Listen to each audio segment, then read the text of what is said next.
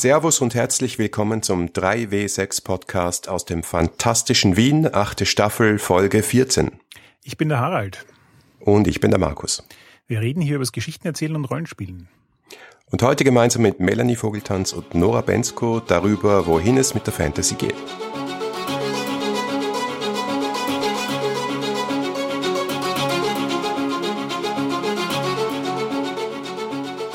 Ja, vorab wollen wir noch ganz kurz erwähnen, ähm, wir haben das ja auch schon in der letzten Folge getan, aber wir werden das, glaube ich, noch ein paar Mal tun, damit es auch wirklich jeder gehört hat. Nämlich, es gibt für die 3.6-Con im Sommer endlich einen Termin. Und richtig, ihr habt gehört, Sommer, es ist nicht mehr der September, wir sind jetzt in den August gewandert, weil wir in Zukunft auch eine zweite 3.6-Con im Winter machen wollen, die dann online. Und das heißt, die im Sommer wird in Wien physisch stattfinden, so die Welt will. Und der Termin dafür wäre der 19.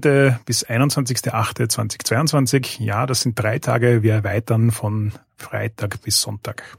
Weitere Infos dazu kommen dann auf unseren üblichen Kanälen Schritt für Schritt, also Thema Tickets, Unterkünfte, Regeln etc. etc. Anmeldung von Runden. Ihr kennt das Spiel, wenn ihr schon mal dabei wart, also folgt uns einfach auf Twitter, schaut hin und wieder auf unsere Website, da wird alles verbreitet.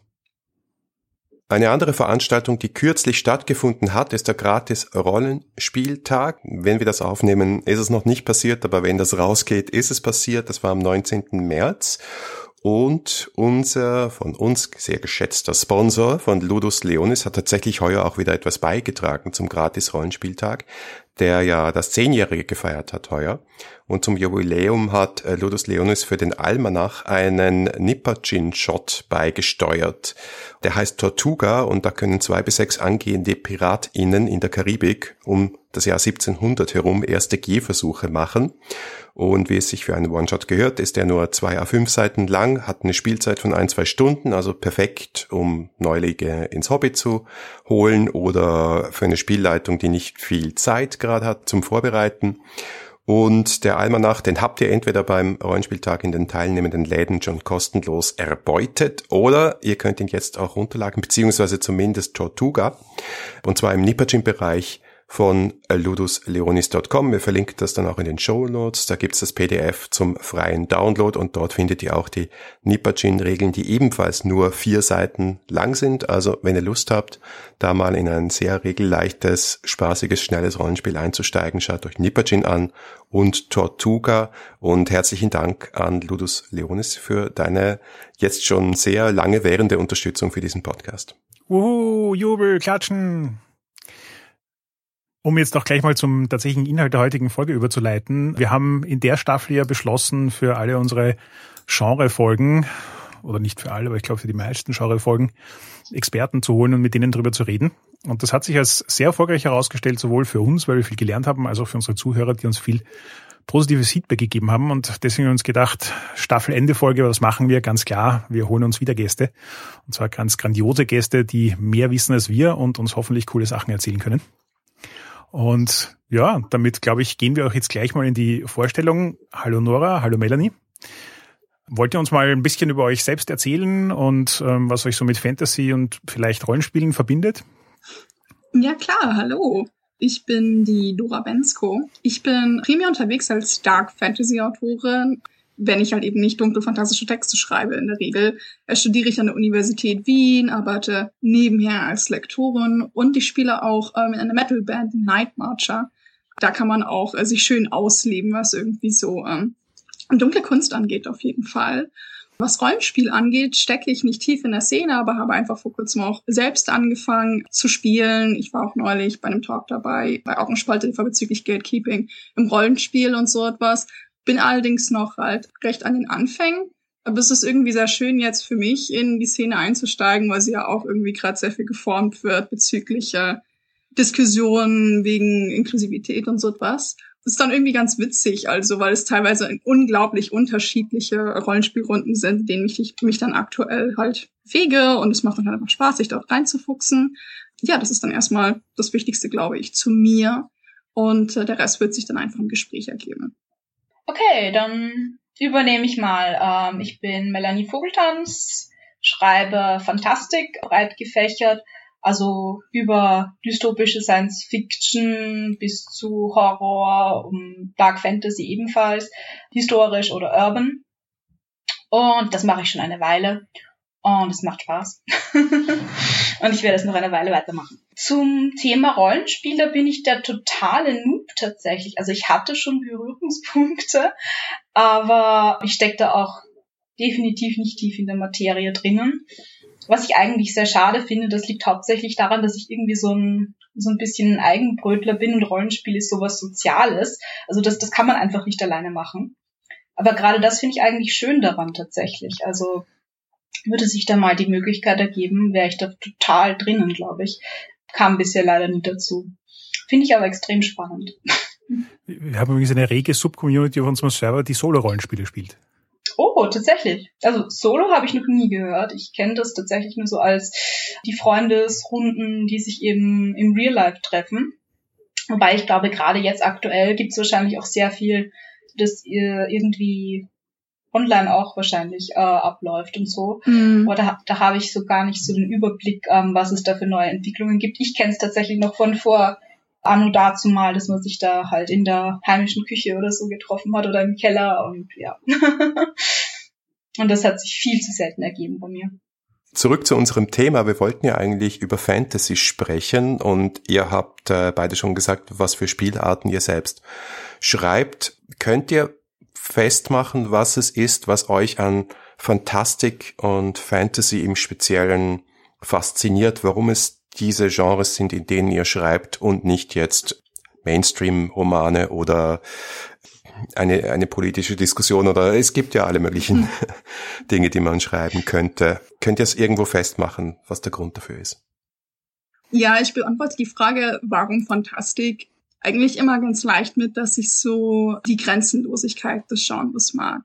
Also, dass man einfach so viel ausprobieren kann und dass auf einer inhaltlichen Ebene einfach so viel mehr möglich ist als bei einem realistischen Genre, in Anführungszeichen.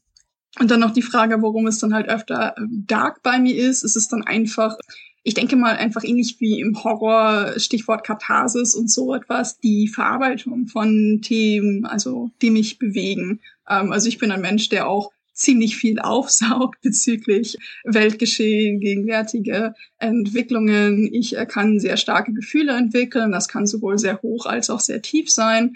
Gerade an Dark Fantasy als Genre mag ich unglaublich die moderneren Varianten, in denen dann Figuren oft geschlagen sind mit riesigen Hindernissen oder sich auch bewegen durch sehr apokalyptische, bisweilen tote Welten und so etwas. Aber irgendwie stehen sie immer auf und machen immer weiter. Und für mich ist das irgendwie auf eine ganz bestimmte Weise sehr uplifting und inspirierend und auf eine morbide Weise auch oft schön. Also die, die besten Werke, finde ich, die sind dann einfach nicht nur deprimierend oder gewalttätig und werden da meiner Meinung nach auch sehr missverstanden von, Leute, die, von Leuten, die nicht tief im Genre stecken, sondern viele Werke schaffen es auch selbst in den allerdüstersten Welten noch lichte Momente zu haben. Und diese dann halt eben dann auch besonders licht, besonders schön, dadurch, dass sie halt dieser enormen Dunkelheit gegenübergestellt werden. Und dadurch kehre ich einfach immer wieder zu dem Genre zurück, weil es mich einfach auch stärkt und inspiriert, auch für das echte Leben. Und egal, ob ich es lese, ob ich schreibe, ich, ich komme halt immer wieder dorthin. da, da ist einfach unweigerlich eine eine, eine Faszination und etwas, was mich sehr tief berührt. Und ja, deswegen bin ich Team Dark Fantasy aus tiefer Überzeugung. Besonders das, was du am Anfang auch angesprochen hast, mit den vielen Möglichkeiten, die einfach sonst kein Genre bietet. Das ist definitiv auch das, was mich extrem dran fasziniert. De facto ist das Fantasy-Genre, auch wenn es nicht immer so geheißen hat, ein sehr altes Genre. Also seien das jetzt äh, Mythen, Märchen, sei es Goethes Faust, das ist, das ist, das hat alles fantastische Elemente, auch wenn wahrscheinlich jetzt die AkademikerInnen nicht behaupten würden, Faust ist Fantasy und das in das, in das, in das Fantastikregal stellen würden, aber es ist Fantasy von den Total. Elementen her. Hm. Daran erkennt man eben auch schon in der Weltliteratur und in der Geschichte haben sich die Menschen immer an diese Möglichkeiten gewendet, an diese fantastischen Möglichkeiten, um Dinge zu erklären, wo wir ansonsten an unsere Grenzen stoßen würden, wenn wir uns nur an das halten würden, was wir wirklich sehen und berühren können.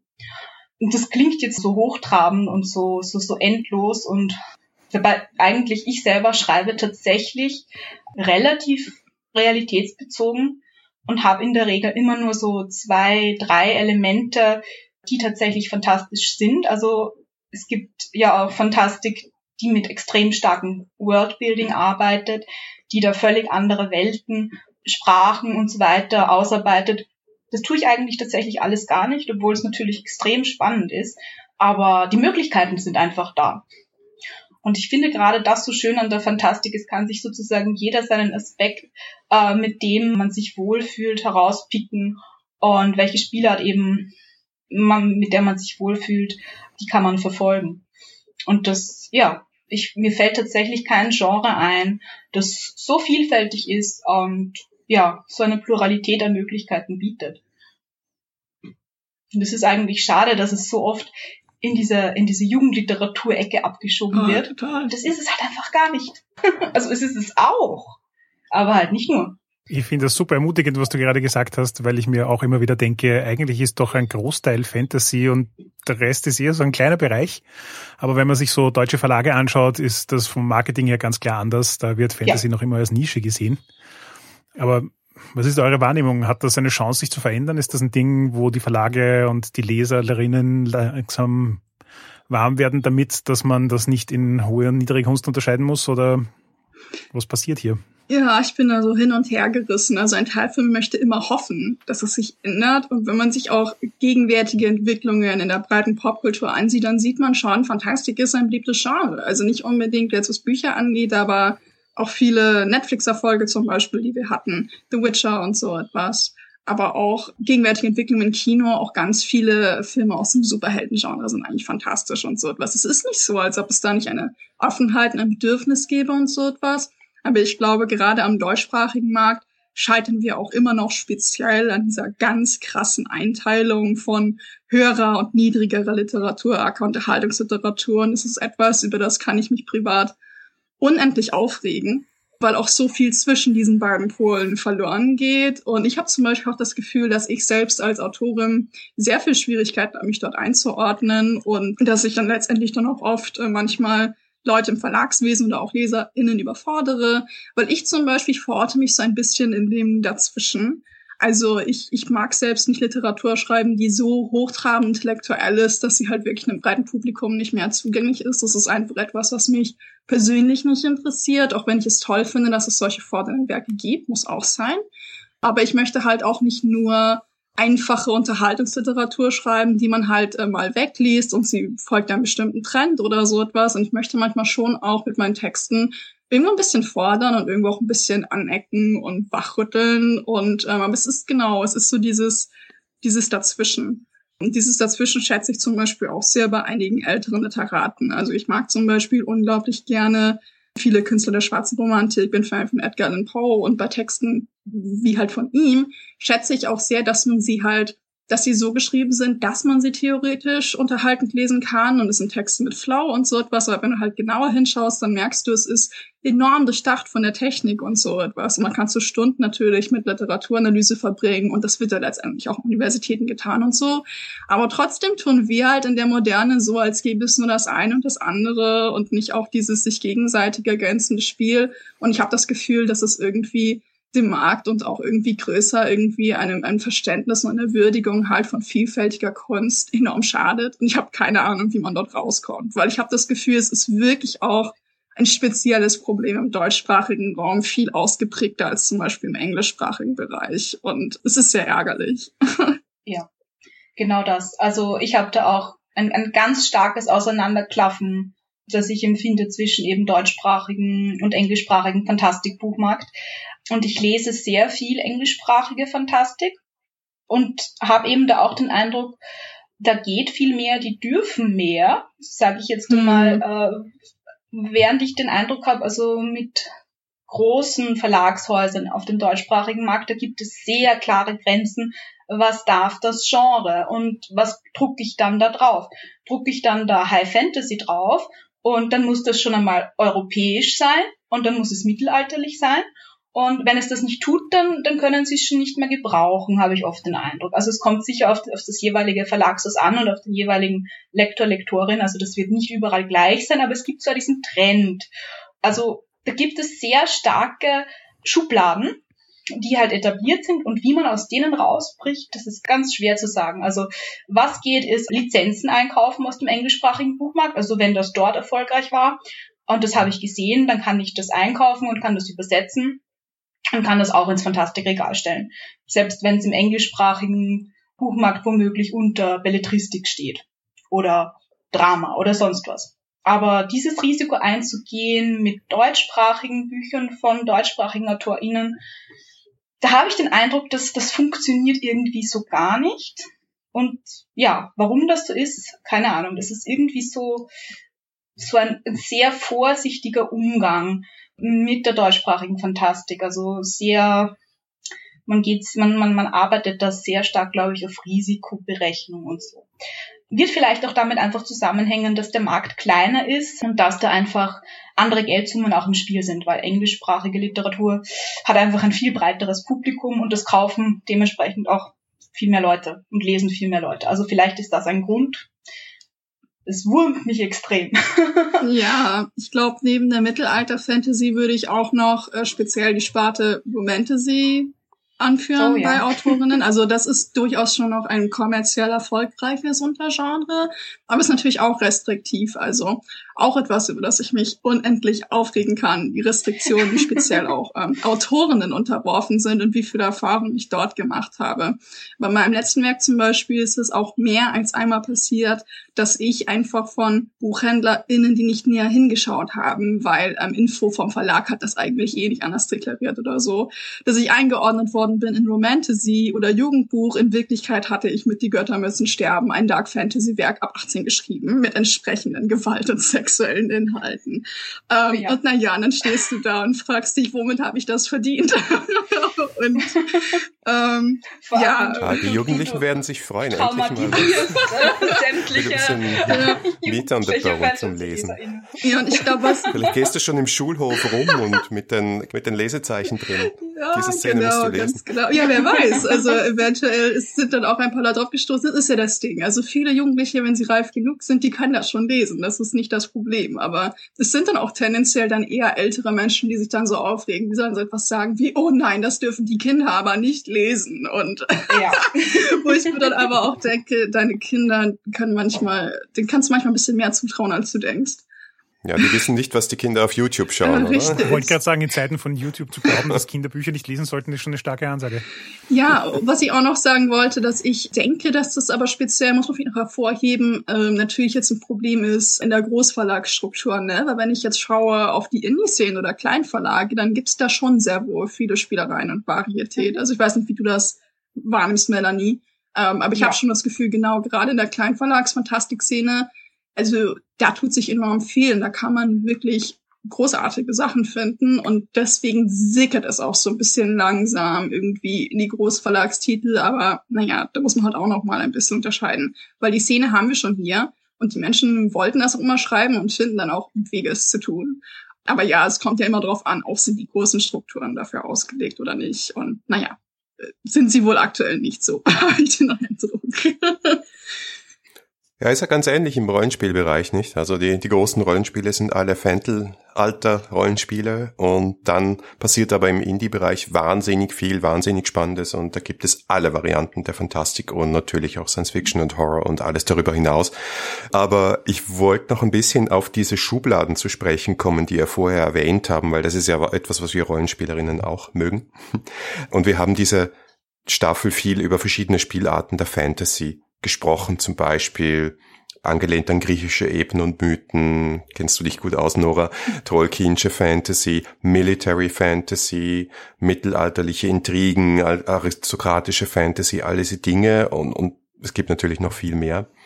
Wie seht ihr das denn? Wie, wie, was für Spielarten von Fantasy findet ihr gut? Kennt ihr? Was gehört alles dazu? Wo würdet ihr die Grenzen ziehen? Und wie hat sich das vielleicht auch verändert im Verlauf eures Schaffens und Rezipierens von Fantasy?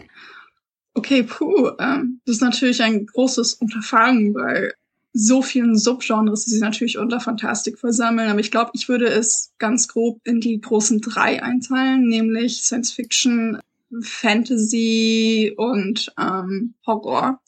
Wobei ich sicherlich auch dann dort ein paar Sachen vergesse und natürlich verschwimmen so ein bisschen die Grenzen. Ne? Es gibt auch Science Fantasy. Dark Fantasy ist ja eine Fantasy-Spielart, die dann wieder Horror-Elemente aufnimmt und so weiter. Es ist interessant, also wie ich meine Anfänge hatte, also ich kam definitiv wie viele andere aus der von Tolkien inspirierten Völkerfantasy, aber das lag auch daran, als ich eine Teenagerin war, war halt dieser deutschsprachige Boom. Ne? Wir kennen all diese Bücher wie ähm, die Elfen zum Beispiel von, von Helen und Sullivan oder die Trolle und so, ne, und wie sie alle heißen. Das habe ich also mitbekommen und äh, ich glaube, Tolkien hat generell einfach noch einen riesigen Einfluss auf das Genre. Aber Fantasy ist natürlich nicht nur das, ne? nicht mal High Fantasy ist nur das. Also Völker Fantasy ist eigentlich so eine kleine Sparte, obwohl sie halt so unglaublich dominant ist. Man könnte noch viele andere Beispiele nennen, also die ganze Zauberer-Fantasy zum Beispiel, dann Werke wie von Ursula K. Le Guin würde ich dann zum Beispiel nennen, Erzi und so etwas. Und mir kam es immer so vor, als wäre Fantasy, ähm, obwohl es ja ironischerweise manchmal sehr traditionell verhaftet sein kann mit dem Blick auf Tolkien, dass es manchmal noch irgendwie ein, ein bisschen erkundungsfreudiger und moderner war als die Science Fiction. Also gerade die Hard Sci-Fi, obwohl sie so zukunftsorientiert ist und auch so technologisch orientiert, habe ich oft irgendwie als ein Genre wahrgenommen, das irgendwie sehr traditionell ist. Aber vielleicht ändert sich das auch noch mal, wenn ich tiefer in der Szene drin stecke, weil auch dort gibt's natürlich Varietät und eine moderne junge Bewegung und so etwas. Und ich schaue da halt immer nur so ein bisschen von, von außen drauf und lese ein paar Werke und krieg dann halt irgendwie irgendwelche krassen Diskussionen online mit. Und naja, ich weiß halt nicht, wie repräsentativ das ist. Ja, und Horror ist es dann wiederum auch ganz gemischt. Ne? Also ähm, ich habe auch das Gefühl, dass Horror gerade eine sehr interessante Entwicklung macht. Also damit beschäftige ich mich sehr viel tatsächlich und werde, denke ich, dann auch in den nächsten Monaten mal darüber schreiben. Aber ich habe das Gefühl, dass es speziell im Horror gerade einen interessanten paradigmatischen Wandel gibt. Horror wird ja auch gern daran definiert, dass es halt nicht nur ein Genre ist, sondern eine Emotion. Ne? Und vor was empfinden wir Horror, vor was hat man Angst und so etwas. Und je nachdem, wer der Perspektivträger ist, kann das ja auch einige Implikationen haben. Und man beobacht, kann so ein bisschen beobachten, dass sich jetzt irgendwie eine Entwicklung ergibt von einem traditionellen Horror, wo halt die Angst meist so das andere war das Außen und so etwas. Wenn man sich Klassiker anschaut wie Lovecraft, ist das ganz, ganz stark. Also ne, der Cthulhu-Mythos und so etwas und der Wahnsinn von außen, der dich einnimmt und so etwas. Und wenn man dann zum Beispiel auch die, sich die politischen Implikationen anschaut, gerade bei jemandem wie Lovecraft, dann sieht man auch ganz, ganz klar, dass es Angst ist vor rassistische Angst zum Beispiel vor kultureller Vermischung oder auch Behindertenfeindlichkeit ist ja auch sehr stark in seinen Texten eingeschrieben, also die Angst vor anderen Körpern und so etwas davon wird jetzt irgendwie weggegangen und wir erleben jetzt irgendwie eine Horrorszene, in der jetzt auch ganz viele Personen auf einmal darüber schreiben, die eigentlich vorher diese Monsterfiguren waren. Also halt eben die, die Behinderten oder, oder die Transmenschen oder die schwarzen Menschen und so etwas. Und ihr Horror ist natürlich ein anderer. Und stattdessen, dass wir jetzt also Horror vor den anderen Fall oder vielleicht auch den anderen Personen haben, geht es jetzt mehr so um Horror vor System. Und ich glaube, das ist im Filmischen gerade sehr stark durch wirklich auch schwarz geprägten Horror, also die Filme von Jordan Peele, Get Out und so etwas, waren da auf jeden Fall ein großer Entwicklungsträger, glaube ich, ähm, in, dem, in dem englischsprachigen Markt. Und das ist irgendwie eine sehr spannende Entwicklung. Also ich sehe zum Beispiel auch in der deutschsprachigen Szene, dass die junge Dark Fantasy Szene sehr weiblich ist, sich auch immer mehr irgendwie diversifiziert. Und das ist für mich zum Beispiel auch super logisch, eben wegen dem, was ich vorher gesagt habe, weil das Genre muss halt nicht nur nihilistisch sein, sondern da steckt halt auch ganz oft irgendwie die Message drin. Es kann auch ein Element von Hope Punk trotz aller Düsternis drin sein. So diese Message, es lohnt sich zu überleben trotz allem und das ist irgendwie eine Message, die mit vielen Marginalisierten resoniert und deswegen finde ich es sehr logisch, dass sie sich jetzt irgendwie sagen, wir möchten auch Horror schreiben. Also ich glaube, dass ich demnächst ohnehin mal, äh, wenn dann die Ressourcen da sind, dass ich dann auch mal wissenschaftlich darüber schreiben werde. Also die, die Idee war schon da für ein paar Essays, wo ich wirklich auch mal speziell über Progressivität im Horror schreiben möchte und ähm, auch mal so ein bisschen da auch Begriffe ins Feld äh, führen möchte, wie Prog Dark oder Queer Dark. Ich kann es noch nicht ganz fest versprechen, aber kleiner Teaser, falls mich wer verfolgen möchte, vielleicht kommt da mal was in den nächsten Monaten. Ich finde das extrem spannend, dass du mit der Fantasy angefangen und quasi zum Horror, mit dem Horror geendet hast, weil bei ja, mir war es quasi umgekehrt. Ah. Äh, also ich, ich bin eher über, über den Horror zum Schreiben gekommen als mhm. über Fantasy. Und ich habe früher ganz viel R.L. Stein, Verschlungen die Gänsehautbücher, ähm, mhm. so eins am Tag ungefähr. und wollte dann eben auch solche Sachen schreiben. Also es hat eigentlich so angefangen. Und interessanterweise wurde mir dann relativ schnell klar, dass das aber nicht erwartet wird von jungen weiblichen Personen, so eklige Dinge zu schreiben. Also mir oh. wurde das auch da, da kann ich auch was von erzählen. Da kann ich auch drüber erzählen, ja. Und ja, ich weiß nicht, ob mich das, ob mich das irgendwie eingeschüchtert hat oder so und ob ich das hm. irgendwie softer dann auch geworden bin mit den Texten. Ich denke schon. Also ich habe nie aufgehört, es zu schreiben, aber ich habe eben auch andere Dinge dann nebenher gemacht. Hm. Nicht mehr ganz eklige Dinge. ja. Aber wir haben eigentlich nach den Schubladen gefragt und nach den Genregrenzen und darauf ja muss ich jetzt wieder zurückfinden. die großen drei, ja, würde ich auch sagen. Und es gibt dann halt so fuzzy Edges in diesen großen drei Kategorien auch noch, wo man wahrscheinlich, je nachdem, wie jemand, wie man fragt, andere Antworten bekommt. Also was ich auch oft überlege, ist Steampunk. Ist das Science Fiction? Oder ist es eher alternative Geschichte oder und da gibt's ja unterschiedliche Steampunk-Spielarten, wo übernatürliche Elemente, fantastische Elemente eine Rolle spielen und manchmal gar nicht. Da wird es schon unsicher, ob das tatsächlich noch klassisch Fantasy ist oder nicht. Und ich habe auch schon mit Autoren geredet, SIG, äh, Autoren männlich, die total sehr, sehr breit gefächerte Auffassungen hatten. Also ich hatte da mal ein Gespräch mit einem Autoren, der gemeint hat, weil dieses Land so nicht existiert, wie er es geschrieben hat, sei es Fantasy und gehört in einen Fantastikverlag. Und es, es war aber ansonsten halt eine sehr realistische Geschichte. Also es hatte ansonsten keinerlei übernatürliche Elemente. Es hat einfach nur dieses Land nicht existiert. Und ob das tatsächlich Fantastik ist oder Recherche, Faulheit sei dahingestellt. Dann lege ich einfach mal mit einer Nachfolgefrage nach, weil ihr beide jetzt eigentlich so Punkte angesprochen habt, wo ich mir gedacht habe, ja, auf der einen Seite gibt es irgendwie so diese Schubladen, in die die kommerzielle Welt einen stecken will, damit man irgendwie versteht, wie man Sachen zu verkaufen hat oder so in die Richtung. Und gerade in der Fantasy habe ich auch ganz oft das Gefühl, dass das ja hier angesprochen, Nora, dass es hier halt auch viel Potenzial gibt, traditionelle Rollenbilder zu tradieren, die mh, hm, mit ihren eigenen Problemen kommen.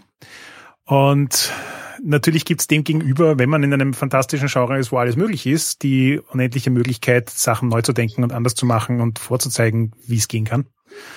Ich finde das ein, ein, ein faszinierendes Spannungsfeld. Wie ist das für euch? Wie, wie tastet ihr euch da heran, was, wo ihr die Grenzen ausloten wollt und wo ihr sagt, na, wenn ich zu viel davon mache, nimmt's niemand und wenn ich zu wenig davon mache, dann habe ich das Gefühl, nicht genug hineingesteckt zu haben oder keine Ahnung.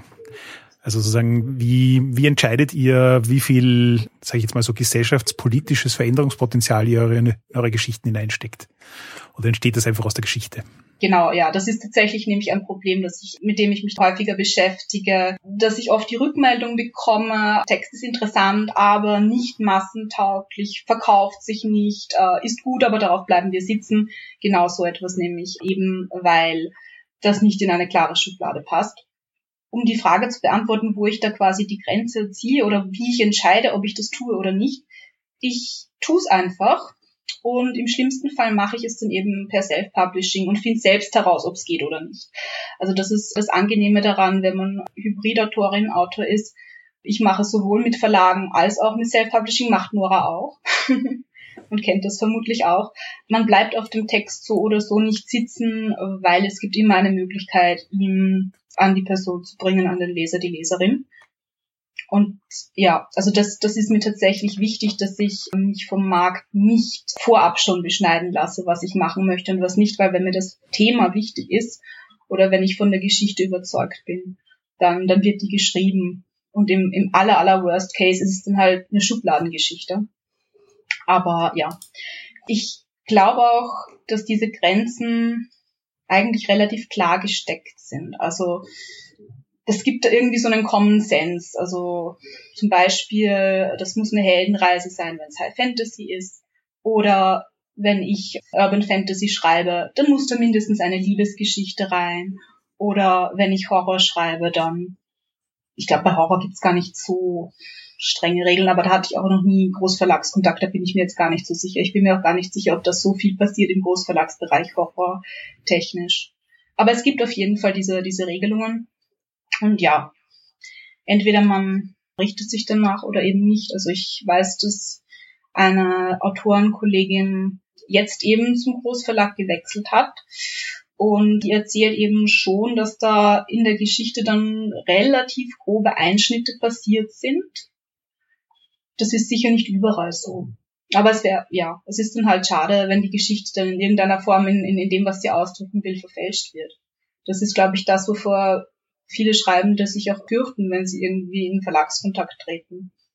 Dass da irgendwie, ja, was verwurstet wird oder so. Ist bestimmt nur der Extremfall und ist bestimmt nicht überall so. Und zum Beispiel, äh, Noras Verlag ist ja extrem bemüht, da viel Diversität reinzubringen und die Grenzen aufzubrechen. Und da sieht man, dass da eine Entwicklung passiert. Mhm. Aber ja, es ist noch ein weiter Weg, glaube ich. Ja, das stimmt. Also, ich kann mich erstmal nur anschließen, dass ich es ganz ähnlich wie du mache.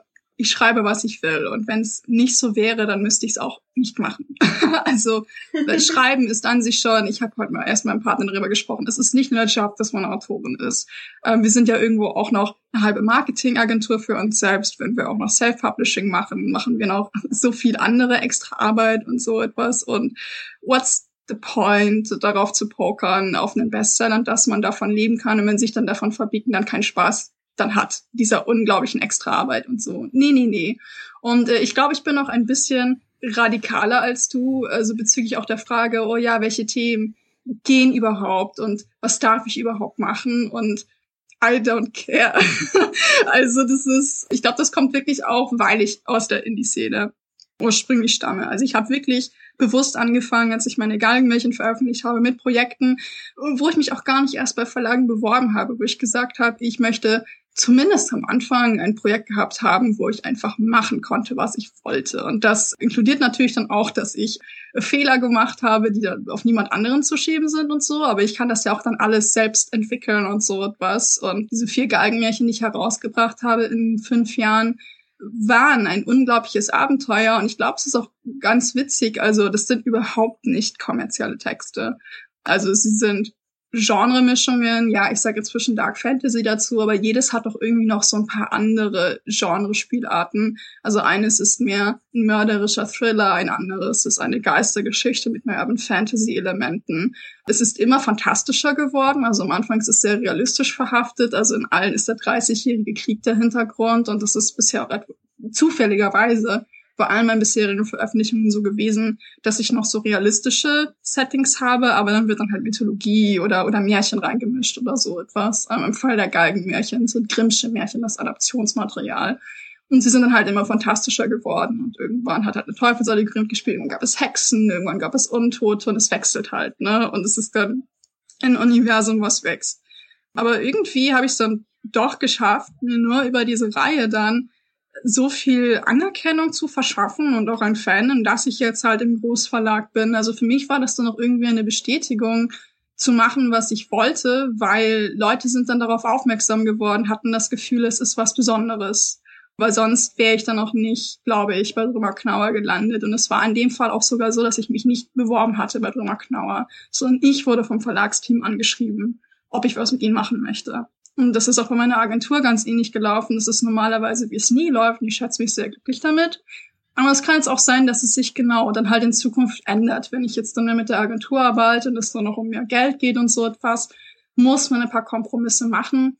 Aber ich glaube, das ist in der konzeptuellen Phase dann auch ganz in Ordnung. Also dann kann man das noch ein wenig verhandeln. Ich bin da auch eigentlich ganz froh, da eine Agentin an der Seite zu haben, die mir ein bisschen Überblick geben kann über was sie denkt, wie der Markt funktioniert. Ähm, ich sehe das dann eher auch weniger als Verbiegen, als ein taktisch klug arbeiten, weil natürlich möchte ich auch meine Geschichten, wenn möglich, an ein breites Publikum bringen.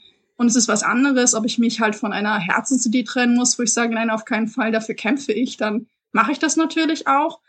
Oder genau, ob ich halt etwas intelligent schreibe, um dann halt die richtige Zielgruppe ähm, zu erreichen und sowas. Das ist für mich an sich schon in Ordnung.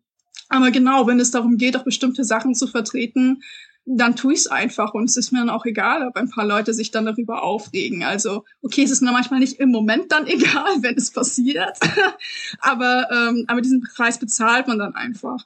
Also speziell bei Die Götter müssen sterben zum Beispiel, da hatte ich mir dann auch gesagt, also mir war dann total klar, als in dieser Verlagsvertrag kam, okay, ich habe keine Ahnung, wie das wird und ob ich jemals auf Dauer mit Großverlagen arbeiten werde und so etwas. Und am Ende ist das meine einzige Chance. Jetzt eskalieren wir. Und ich war dann auch zum Beispiel ganz sneaky, weil ich hatte nämlich auch schon im Kopf, ja, manche Verlage sagen dann, das geht aber nicht und diese Ideen sind zu viel und so etwas. Und naja, ich habe dann zum Beispiel dann auch Pitch und Exposé daran haben sie halt dann eben dann entschieden, dass sie das Buch machen und dass ich es einfach schreiben soll. Ähm, ich habe das dann halt einfach alles so formuliert, dass es halt einfach sehr storyorientiert war. Und ich habe halt die epische Story verkauft. Und ich habe ihnen nicht Sachen gesagt wie, ja, ich werde den Großteil des Casts wahrscheinlich nicht weiß machen und eine Protagonistin ist lesbisch und überhaupt sind es drei Protagonistinnen und d Das habe ich einfach alles gar nicht gesagt. Ich habe es dann einfach gemacht und ähm, die Reaktionen waren interessant. Es gab ein paar, mit denen habe ich gerechnet und mit einigen habe ich weniger gerechnet. Ja, was Melanie auch meinte bezüglich, manche LeserInnen haben noch ein bestimmtes Bild im Kopf bezüglich, oh, Autorinnen können bestimmt nicht so gewalttätig und düster oder auch eklig sein und so etwas. Und dann gab es schon ein bisschen Outrage, aber ich glaube, das ist in Ordnung. Das sind dann Ansichten, die man verschieben darf. Und das ist dann irgendwie etwas, wo ich dann schon gerne anecke. Und das ist schon Diskurs, der eröffnet werden darf. Und ich hoffe, das macht es dann, ne, je mehr dann solche dann veröffentlicht werden, desto mehr öffnet sich dann ja auch der Raum.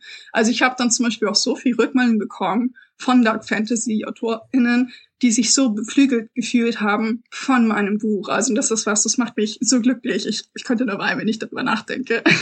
Aber die halt so etwas gesagt haben, wie ich habe dein Buch gelesen und ich habe diese Idee in der Schublade und ich dachte, ich könnte das nie machen.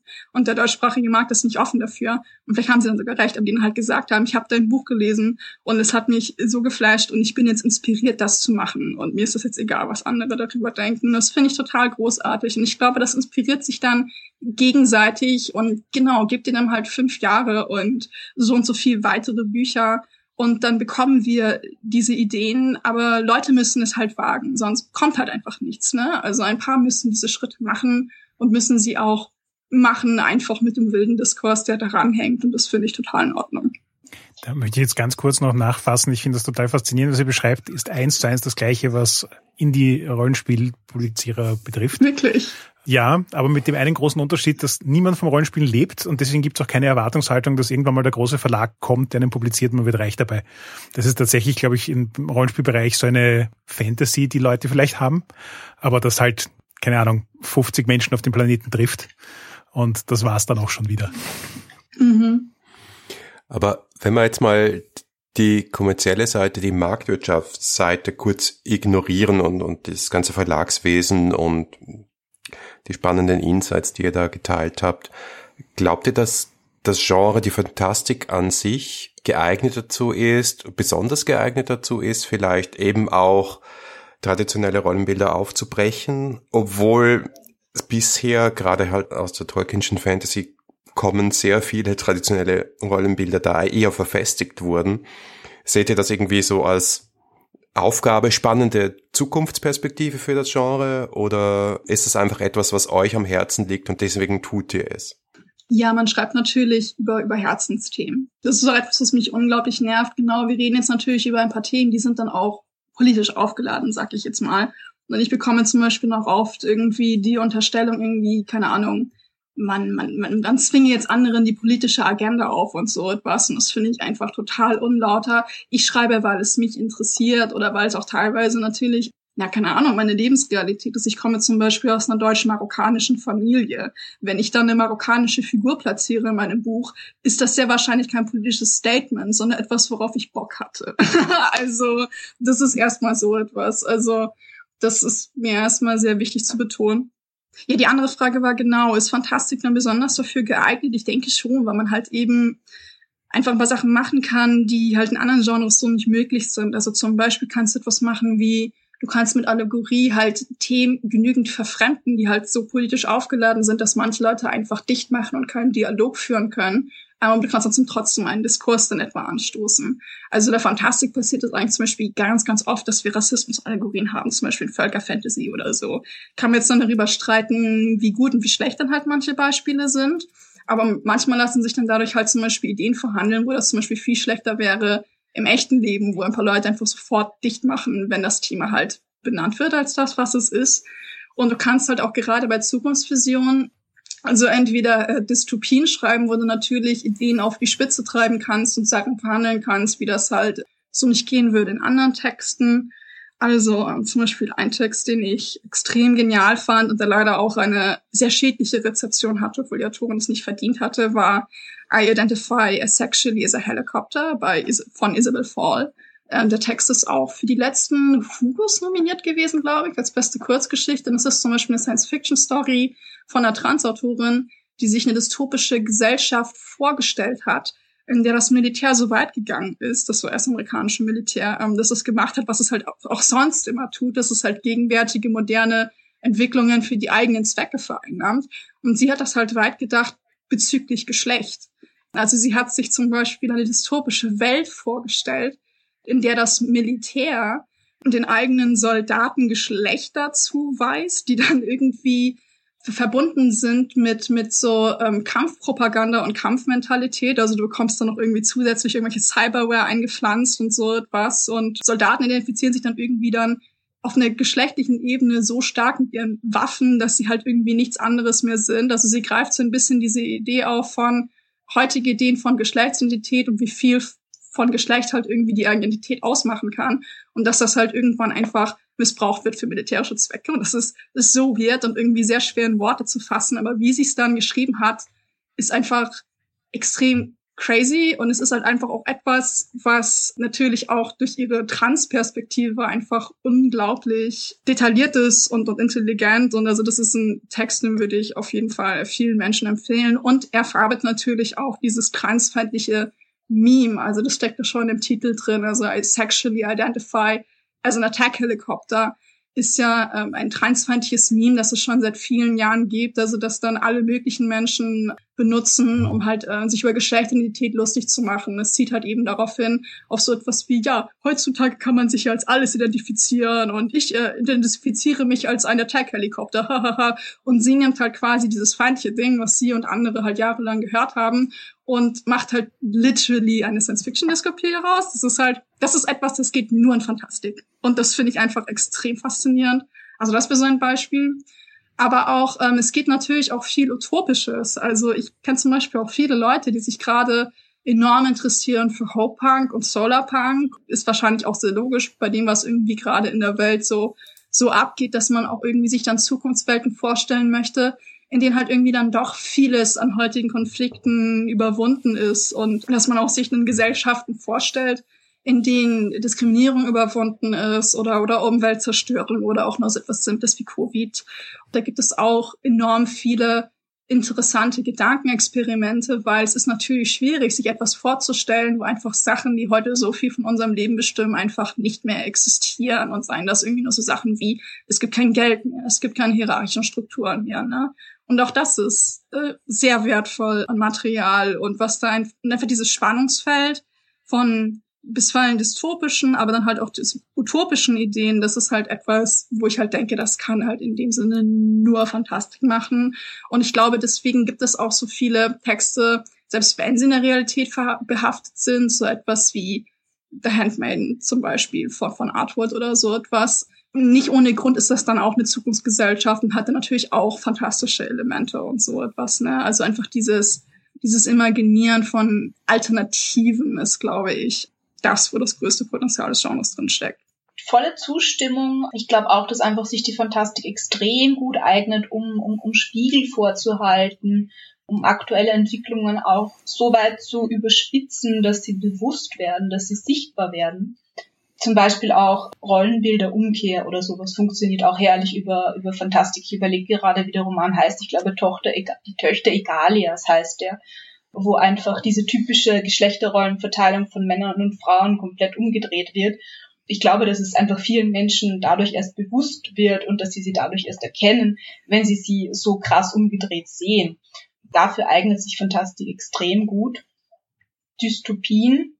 Also ich schreibe ja viel im dystopischen Bereich und ich mache das in der Regel immer so, dass ich eine Entwicklung, die ich gerade sehe, so um die 50 Jahre weiter denke. Also so ein Fahren auf Sicht, so eine Zukunft, die man wahrscheinlich sogar noch erleben könnte in Shape Me habe ich das zum Beispiel auch gemacht. Also das war gerade zu einem Zeitpunkt, als diese Ernährungsfragen ganz, ganz stark waren und zum Teil auch so kleine staatliche Eingriffe angefangen haben zu passieren, wie zum Beispiel, da muss jetzt die Kalorienzahl auf den Lebensmitteln abgedruckt werden und so weiter. Also wo da begonnen wurde, da gibt's Kontrollen, da gibt's irgendwie eine Art von einem Eingriff von oben. Und das war so ein, so ein Startpunkt, wo ich mir gedacht habe, wie könnte das weitergehen? Und dafür eignet sich das einfach sehr gut. Genau, und was, was, was Nora noch vorhin erwähnt hat, ähm, die Entwicklung Richtung Hope Punk und Solarpunk und so weiter, da habe ich tatsächlich erst in einem ähnlichen Gesprächspanel über genau diese Entwicklung der Science Fiction auch gesprochen. Und da waren sich auch viele Leute einig, es gibt im Moment diesen Trend weg von der Dystopie, weg von, von der negativen Zukunftsvision und hin zu einer Orientierung, zu einem positiven Zukunftsausblick. Und das ist auch völlig logisch, warum das passiert und warum da dieses Bedürfnis einfach da ist. Ich habe sogar das Gefühl, man merkt es sogar im Horrorgenre. Also altgediegene HorrorleserInnen sagen jetzt, ich brauche jetzt ein Happy End, das muss jetzt gut ausgehen, weil anders kann ich es gerade nicht lesen und ich brauche das einfach, diesen Hoffnungsschimmer am Schluss. Menschen, die früher Hardcore-Horror gelesen haben und da überhaupt kein Problem damit hatten, wenn am Schluss die ganze Welt explodiert und in Trümmern liegt, die sagen jetzt zum Teil auch, nein, das schaffen sie nicht, das wollen sie nicht. Ähm, sie brauchen irgendwie so den Silberstreif.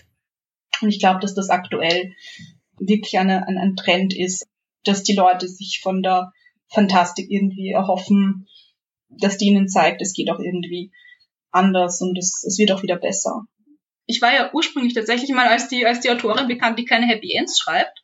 Das habe ich mal in meine Vita auch geschrieben, weil sich die Leute immer beschwert haben und ich regelmäßig an, also, ja, Leserbeschwerden bekommen haben, warum das immer alles schlecht ausgeht. Und irgendwann habe ich das als Disclaimer reingeschrieben, ich schreibe keine Happy Ends, erwarte das nicht. Und das hat sich auch verändert und ich schreibe mittlerweile Happy Ends. Einfach weil das Bedürfnis auch da ist und auch bei mir selber da ist. Ja. Hm. Das ist ganz witzig. Ich habe eine ähnliche Entwicklung gehabt. Also in meinen ersten Texten war das auch alles tendenziell düster und horrorbehafteter und viel mehr negative. Also an Happy Ends, zum Beispiel auch Wolfsucht, mein Debüt, mein erstes Galgenmärchen, endete ganz klassisch mit Spoiler, wer es überhören möchte, Everyone is dead. also wirklich Shakespeare. niemand hat überlebt, ja. Genau, das ist dann aber auch etwas, wovon ich mich wegbewegt habe. Es kam dann witzigerweise halt immer auch damit, dass es irgendwie mir besser ging in meinem Leben. Und genau, es sind dann immer noch dunkle Stories und immer noch gewalttätige und bisweilen fordernde Stories. Aber genau, Silberschreiben ist irgendwie ganz wichtig und das ist irgendwie was, was sich dann noch mehr eingeschlichen hat, dann irgendwie bei mir. Dieses Hoffnungsvolle trotz allem. Und das ist auch etwas, was ich immer irgendwie sehr gerne betone, dass ich halt nicht nur dunkel schreibe, sondern dass mir auch die lichten Momente im Gegensatz sehr, sehr wichtig sind. Und das ist irgendwie eine nette Entwicklung ja, wobei, es kommt auch immer drauf an. Also in letzter Zeit denke ich auch immer wieder darüber öfter nach, ob ich mich doch nochmal irgendwie Apokalyptik zuwenden sollte. Man kann das auch auf eine andere Art schreiben. Also vielleicht schreibe ich nochmal eine apokalyptische Story, aber alle gehen halt irgendwie ganz feierlich in den Weltuntergang und sagen sich so ein bisschen, yeah, jetzt, jetzt ist es eh vorbei und das ist so eine Frage der Perspektive. Endlich ist vorbei. Finally. ja. Kann auch kathartisch sein. Ich hatte neulich tatsächlich eine komödiantische ähm, Urban Fantasy Story, die hieß Wünsch mir die Apokalypse. Ja, genau, aber das war ein ziemlich witziger Weltuntergang, der da nicht eingetreten ist. Also es spielte dann mit dieser Prämisse von, die Welt wurde gerettet, scheinbar. Ähm, ist ja auch ein Fantasy-Trope, ne? Am Ende wird die Welt gerettet. Und dann war die Welt aber nicht wirklich gerettet und es, es musste nochmal alles von vorne losgehen und ja, eben, man kann ja auch dann äh, damit spielen, aber genau diese Entwicklung von wegen, ja, es, es zeigen sich irgendwie ein paar neue Trends, irgendwie so hoffnungsvolleren Entwürfen. Ich habe auch das Gefühl, ja, also wirklich dann auch in meinem Hauptgenre Dark Fantasy ist das halt eben auch sehr, sehr stark und ich glaube, dass das auch mit der Diversifizierung des Genres zusammenhängt und eine ganz logische Entwicklung oh, ja. ist. Fällt mir auch gleich der Roman von Anna Sabini ein. Sanguine Dämonis. Dankeschön. Ja. genau der. Und die hat das großartig gelöst. Dieses, es passiert allen Figuren, es passieren ihnen schreckliche Dinge, aber nicht, nicht das Schrecklichste und nicht alles ist schrecklich. Und ich finde, sie hat das großartig einfach gelöst. Auch vor allem dieses, dieses Bury Your Gaze Trope sehr geschickt zu umgehen. Vor allem, das ist halt, ja, wenn, wenn alle Figuren eben gays sind, ist halt eben die Frage, wenn man Horror schreibt, wie gehe ich jetzt damit um? Weil Horror impliziert ja schon, dass denen was Schreckliches passiert. Also wie gehe ich vor allem sensibel damit um? Und das ist ein mhm. Roman, der das, finde ich, sehr gut gelöst hat.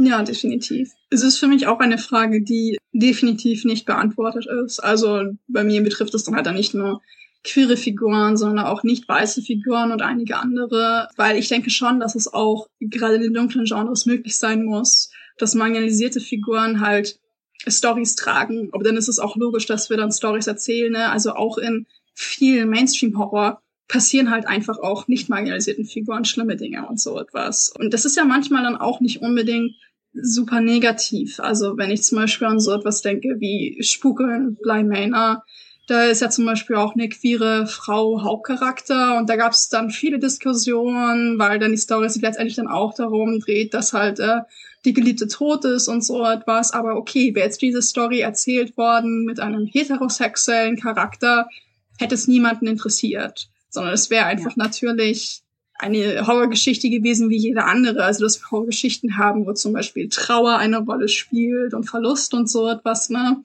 So diese Frage, okay, ähm, ja, können wir diese Geschichten auch mit marginalisierten Figuren erzählen oder ist das dann inhärent problematisch? Es ist für mich keine beantwortete Frage und auch eine, ja wo es ganz unterschiedliche Meinungen gibt aus den Communities.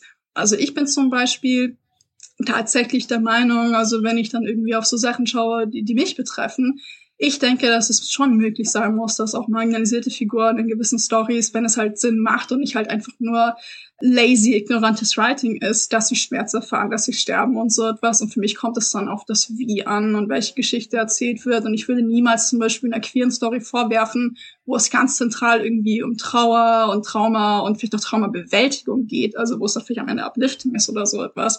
Ja, wenn da eine queere Figur stirbt, wie soll denn diese Geschichte erzählt werden ohne, ne? Was wir dann eigentlich, dann würden wir irgendwie verlangen, diese Geschichten dürfte es gar nicht geben. Das finde ich irgendwie auch sehr falsch. Aber ja, es ist irgendwie was, mhm. was wir jetzt verhandeln müssen und irgendwie sind wir jetzt auch an einem Punkt, ne, es kommt jetzt auch nur zu diesen Diskussionen, weil es halt diese Geschichten halt vorher nicht so viel gegeben hat. Und die Leute, die jetzt halt diese ersten Schritte machen und dann halt mehr von diesen Geschichten schreiben, werden dann halt wahrscheinlich dann auch unweigerlich dann unglaublich kritische und aufgeheizte Diskurse dann halt äh, mitbekommen und unfreiwillig Teil davon sein, aber so ganz verändern kann man es nicht. Also ähm, irgendwie gibt's da nicht wirklich Konsens und ähm, ja, es ist schwierig. Also mhm. das wieder mit umgehen. Und es gibt ja dann Leute, die relativ klar versuchen abzutrennen, wer darf eben marginalisierte Figuren, also darf Anführungszeichen, ja. Traumaerfahrungen von marginalisierten äh, Figuren schreiben und wer darf Anführungszeichen nicht. Own Voice, Debatte und so weiter.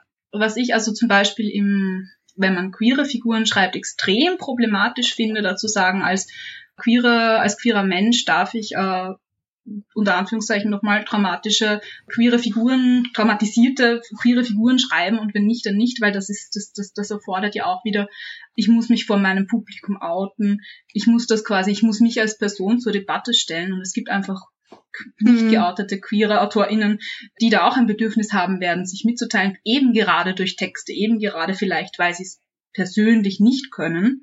Also sehr schwierig, sehr heikel. Ähm, gerade auch bezüglich so Queerness, ist. gerade auch bezüglich Queerness kann ja auch Text ein Medium sein, wo du das erkundest, nicht wahr? Also Genau. es ist sehr wahrscheinlich, dass zum Beispiel Leute anfangen, darüber zu schreiben, noch ehe sie sich bewusst sind, dass sie queer sind und so etwas. Und Fiktion ist dann ein sicherer Ort für sie, das dann auch zu machen. Also ja, gerade was dieses Thema angeht, ist das ähm, super heikel, super schwierig. Und es ist zum Beispiel etwas, an das ich auch nicht glaube. Also, dass man quasi eine Erlaubnis bekommen muss für gewisse Marginalisierung. Also ich verstehe schon den Wunsch und finde es auch diskussionswürdig, dass halt einfach gewisse Themen besonders belastet sind. Also wenn es halt zum Beispiel zentral um Marginalisierungserfahrung oder auch um marginalisierten Schmerz geht, dass es vielleicht lieber Menschen aus der Community erzählen sollen, weil das ja dann auch primäre Geschichten sind.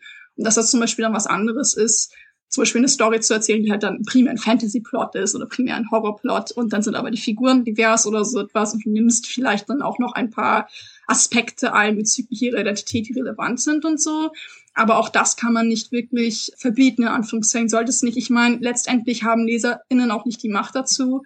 Aber ja, ich habe auch schon so viele Diskurse gesehen, wo das totales Backfire dazu gab und so etwas. Also gerade auch im englischsprachigen Bereich. Und es ist für den deutschsprachigen noch nicht so relevant, aber ja, es ist was, auf das ich auch immer so schiele und wo ich immer Angst habe, dass dann halt eben und Voices gerade, wenn sie so, wir haben darüber geredet, die halt nicht so in den Schubladen schreiben und nicht so out und laut sind damit, ne, dass äh, deren Kunst dann halt eben fehlverstanden und fehlverurteilt wird und so etwas. Und ähm, also ja, ich denke zum Beispiel, ich habe vorhin Isabel Fall zum Beispiel aufgegriffen. Das war zum Beispiel eine ganz, ganz furchtbare Geschichte, weil Isabel Fall war halt eben eine Transfrau, die halt nicht geoutet war und diese Story veröffentlicht hat. Und die Tatsache, dass halt niemand wusste, wer sie ist, hat halt einfach zu den furchtbarsten Bad Faith-Annahmen geführt, wo Leute auch davon ausgegangen sind, dass sie halt irgendwie dachten, ihre Story ist feindlich, also aus einem feindlichen Ort geschrieben.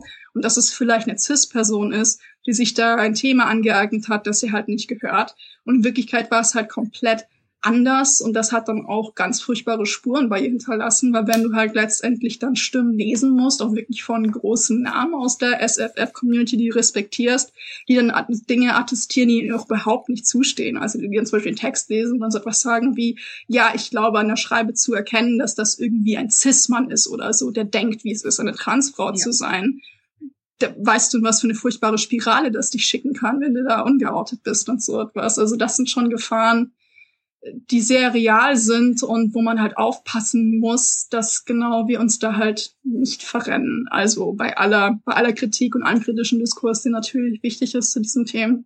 Also ich begrüße vor allen Dingen auch Kritik als Konversation. Und das gab es schon auch zu einem großen Teil, zum Beispiel mit meinem Buch, und darüber bin ich sehr froh. Ich finde es ist schon wichtig, dass man über die Effekte von Texten redet und so etwas. Aber das kann man ja auch gerade zwischen marginalisierten Communities mit einer gewissen Offenheit tun. Also das ist etwas, worauf ich zum Beispiel jetzt auch vermehrt aufpasse, es zu tun, dass ich halt nicht in einer Knee-Jerk-Reaction vorverurteile, sondern zumindest nochmal genauer hinschaue, okay, warum hast du das geschrieben und dass man das lieber als einen Konversationsstarter benutzt. Aber es liegt doch daran, dass mir halt bewusst ist, dass nur weil ein Text unangenehm ist, ist das nicht automatisch was Schlechtes. Also ähm, das ist wieder das Stichwort, dass manche Kunst anecken darf und fordernd sein darf und so etwas.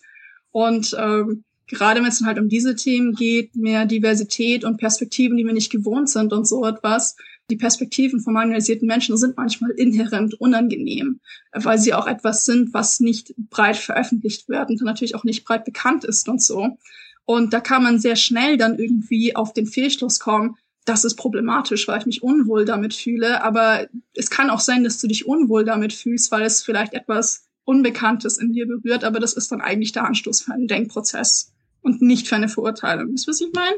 Diese Schwierigkeiten zu, zu umschiffen und dann halt Kritik dann mehr oder so als eine Art Konversationsstarter zu begreifen, statt ein Schwarz-Weiß von diese Kunst ist gut, diese Kunst ist schlecht, diese Kunst ist problematisch, diese Kunst ist, diese ist unproblematisch und so ich glaube, das ist sehr, sehr wichtig und das wird wohl etwas sein, was dann relevanter wird in den nächsten Jahren. Also je mehr dann auch diese Sachen in der deutschsprachigen Szene passieren. Ich hoffe, dass wir dann vielleicht ein paar Sachen schon vorwegnehmen und besser machen als halt gewisse Beispiele im englischsprachigen Raum. Also mir halt leider einige Beispiele einfallen, also wo das halt wirklich nicht gut gelaufen ist und wo das dann auch letztendlich diesen Werken geschadet hat und den Menschen dahinter. Also da gab es ja auch neulich auch den, den Fall einer Autorin, die das öffentlich gemacht hat auf Twitter, dass äh, der ich bin mir nicht sicher, ob Verlag oder Agentur, auf jeden Fall wurde das Manuskript abgelehnt, weil äh, queere Figur und sie ist verheiratet mit einem Mann und dementsprechend oh, war no. sozusagen